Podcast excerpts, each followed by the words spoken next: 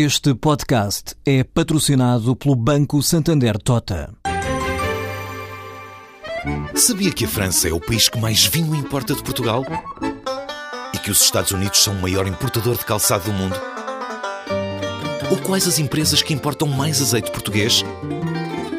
No portal Santander Trade, encontra todas as respostas para internacionalizar a sua empresa, desde mercados a procedimentos, redes de contactos e ferramentas para dinamizar a sua atividade exportadora. Descubra mais em santandertrade.com. Santander Tota, um banco para as suas ideias. Até ao fim desta semana devem ser conhecidas as estimativas rápidas, ou seja, a primeira estimativa sobre o desempenho da economia portuguesa no primeiro trimestre deste ano, calculada pelo Instituto Nacional de Estatística. E é um dado relevante, eu acho que vai ser relevante em termos de campanha eleitoral, com certeza que os seus pontos fortes e menos fortes vão ser seguramente apresentados e discutidos na outra semana até às eleições eh, europeias, mas o mais importante do que tudo isso é uma primeira estimativa de um conjunto de dados que se tornam cada vez mais importantes e para os quais os investidores, nomeadamente em dívida pública portuguesa, estão a olhar cada vez mais.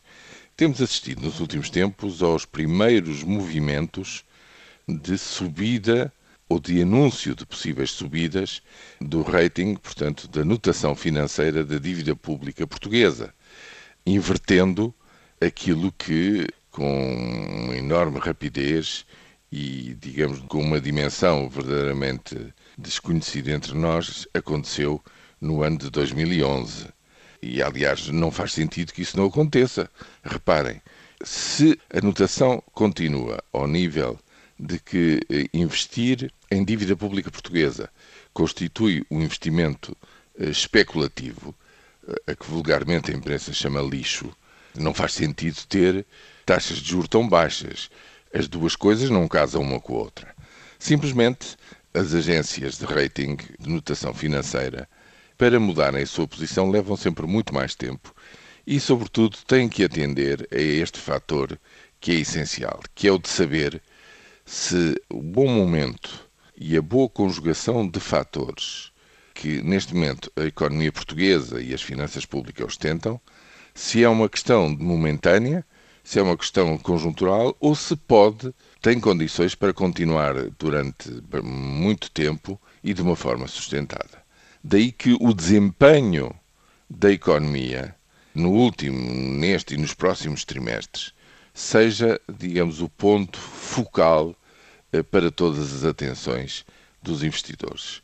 A saber, por exemplo, se com alguma tenue melhoria do consumo das famílias, com alguma retoma do investimento privado, se isso vem influenciar, vem desequilibrar de novo outra vez a balança de bens e serviços, a balança externa, e, portanto, se este excedente que neste momento a economia portuguesa ostenta tendo mais do que capacidade para financiar tudo o que precisa, se é para manter ou não é para manter. Ora, disso depende, e já o disseram vários analistas, vários especialistas nesta matéria, de que é para isso que estão a olhar, é nisso que estão a focar a sua atenção.